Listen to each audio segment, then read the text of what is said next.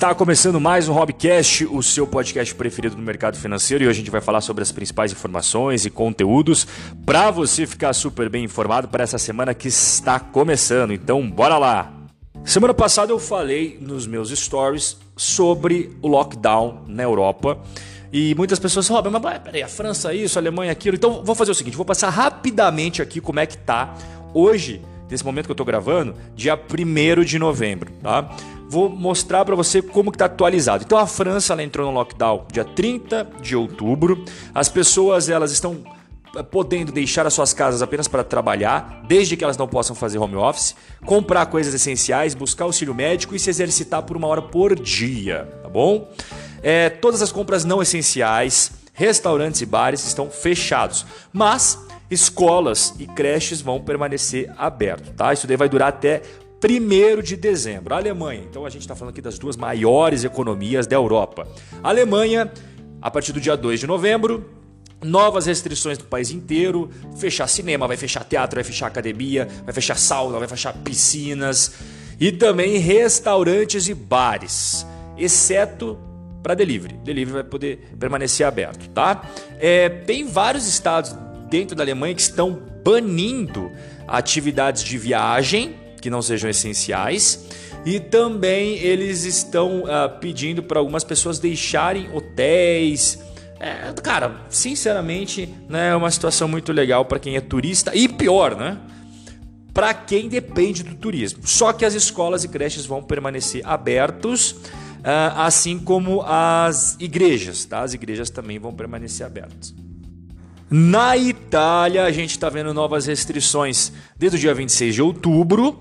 É, os bares e restaurantes eles devem fechar às 6 horas da tarde, mas assim, academias, piscinas, teatros, cinemas, eles estão tudo fechado. Tá? Também não está podendo ter é, eventos, por exemplo, casamentos, batismos, é, funerais, nada disso. Agora, as escolas e os locais de trabalho, eles não fecharam na Itália. Tá? E a gente vai finalizar com a Espanha, que declarou desde o dia 25 de outubro um estado de emergência. Então todas as pessoas têm que estar dentro de suas casas entre as 11 horas da noite até as 6 horas da manhã. Só pode estar na rua quem tem que trabalhar, comprar remédio ou estar tá cuidando de jovenzinhos ou de pessoas idosas. Beleza? Então assim, este é o cenário atualizado dos grandes países europeus. É uma situação nem um pouco legal, né, cara? Vamos falar aqui de alguns dados muito importantes que surgiram nessa última semana. Então, o índice de sentimento das empresas alemãs ele caiu de 93,2% para 92,7% em outubro, e isso interrompeu uma sequência de alta que já havia de cinco meses. Então, desde o primeiro lockdown, os empresários alemães estavam bem satisfeitos, bem otimistas, e agora voltou a cair é, depois de cinco meses. Então, isso é justamente por conta de tudo que, que a gente acabou de falar, né? Bom, é, atravessando aí o oceano, a gente cai nos Estados Unidos. Não foi decidido os pacotes de estímulos fiscais e isso traz um pouquinho de insegurança, se é que a gente precisa de mais volatilidade nesse momento, né? É, mas assim, números bons da economia, as encomendas de bens duráveis subiram 1,9% em setembro, é um número que foi bem acima das projeções dos analistas. O índice de confiança do consumidor norte-americano também subiu em outubro, chegou em 100,9, só que ainda está longe do patamar pré-crise que ficava ali no, em torno de 130 pontos.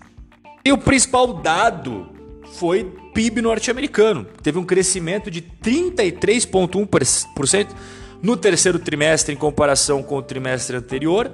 É, essa taxa de crescimento é a maior desde a Segunda Guerra Mundial e superou as estimativas do mercado. Grandes companhias americanas de tecnologia apresentaram seus resultados. Então a Amazon ela apresentou um lucro do terceiro trimestre três vezes maior ao terceiro trimestre de 2019, chegou a 6 bilhões e 300 milhões de dólares. O Google anunciou uma alta de 59% dos seus lucros. Destaque aí para as propagandas no Google, no YouTube. E o Facebook anunciou um crescimento de 29% do seu lucro, chegando a 7 bilhões 840 milhões de dólares. E a China, hein? Caramba, a China é um dado mais impressionante que o outro da China, né? PMI, eu já expliquei o que é o PMI para você. PMI ele indica se as coisas estão expandindo ou contraindo. Acima de 50, expansão, abaixo de 50, contração. E o PMI composto ele abrange tanto a parte industrial quanto a parte de serviços.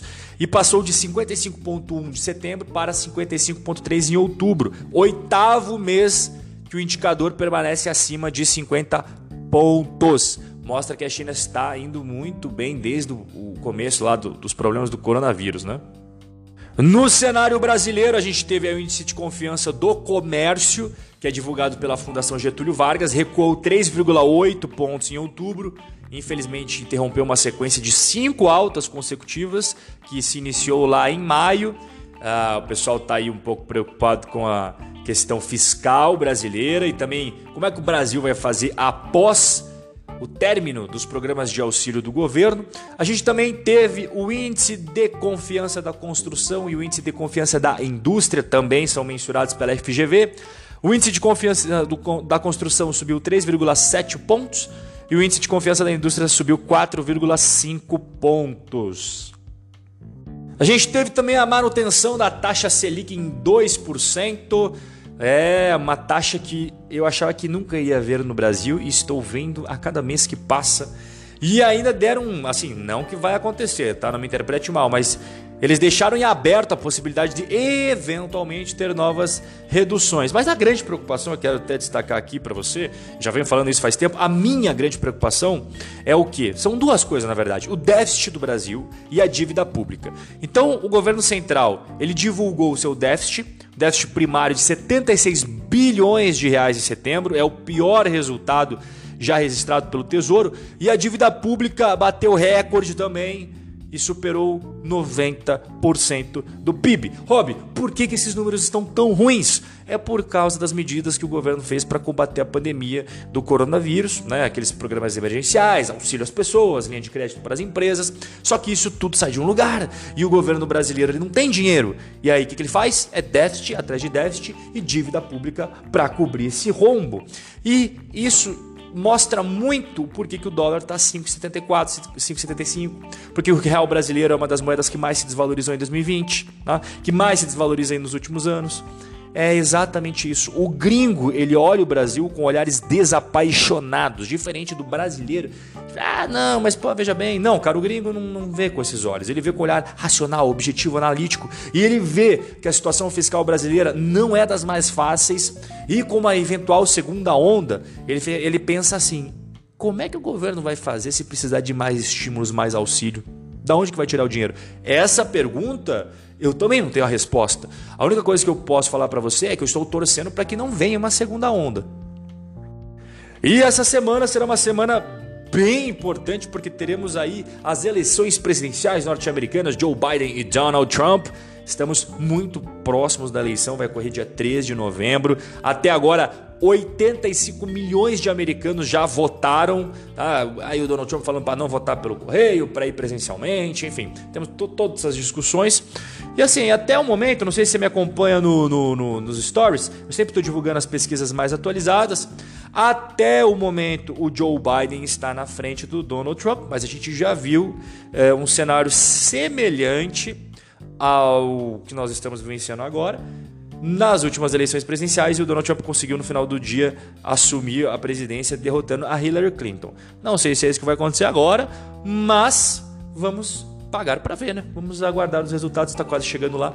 Então, se você quer saber mais sobre as eleições americanas, me acompanha nos stories que eu estou sempre falando. E nós teremos aí também, além das eleições uh, norte-americanas, a gente terá a divulgação da taxa de desemprego nos Estados Unidos e também o payroll, né, o relatório de empregos não agrícolas, porque empregos agrícolas têm muita sazonalidade, então você tem que excluir isso na hora de ver os empregos norte-americanos, beleza? Então nós chegamos ao final do nosso Hobbycast para você começar essa semana muito bem informado. Um forte abraço e até o nosso próximo encontro.